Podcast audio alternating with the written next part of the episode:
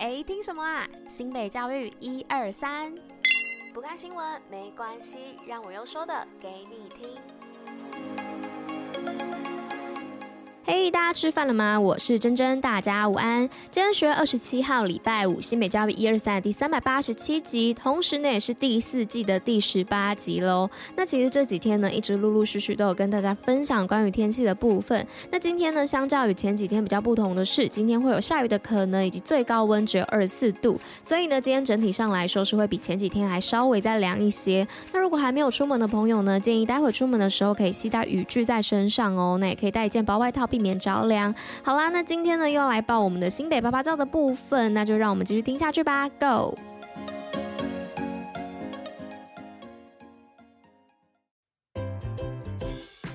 新北趴趴照。好的，那来到今天趴趴造的部分哦。其实这一周呢有蛮多活动的，欢迎大家周末的时候可以到我们这周报道的所有趴趴造的活动来去走一走哦。那今天要来说到的就是这个新北市原住民族联合文化活动。那每年的原住民族联合文化活动呢是新北年度的重大盛事之一哦。那二零二三年为国际小米年，那这一次的活动呢当然也是以小米为主题。那除了呼吁大家对小米的重视之外呢，也展现小米与原住民族。传统文化祭典的串联，那活动现场呢还有许多美食的摊位以及文创的市集，让你不但能够感受记忆、观赏文化展演，也能够一边吃美食逛市集。那活动时间呢是在本周日十月二十九号，地点呢是在板桥地域运动场。那想要体验原住民文化的朋友，赶紧到现场共享盛举吧。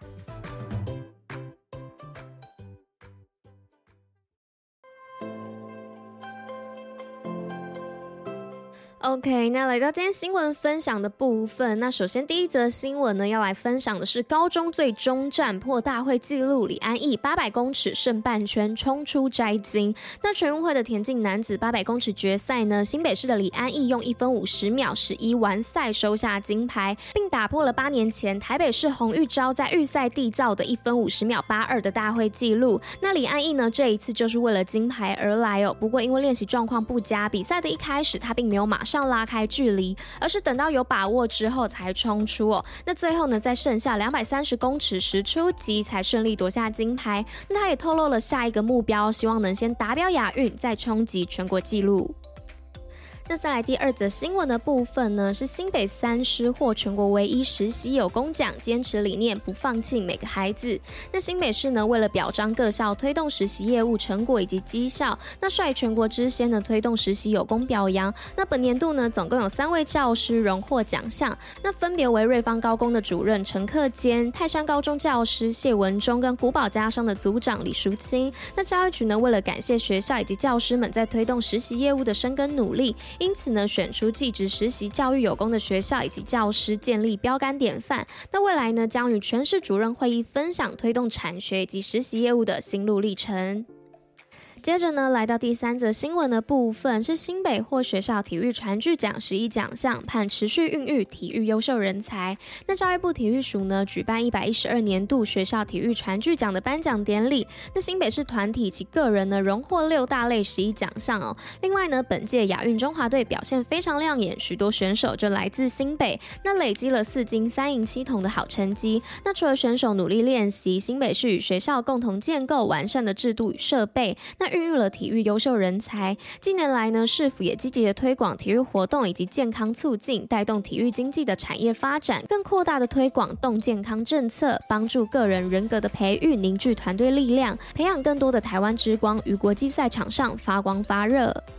再来呢，来到今天最后一则新闻的部分，是新北办基地学校共学计划两百师实践公开授课精神。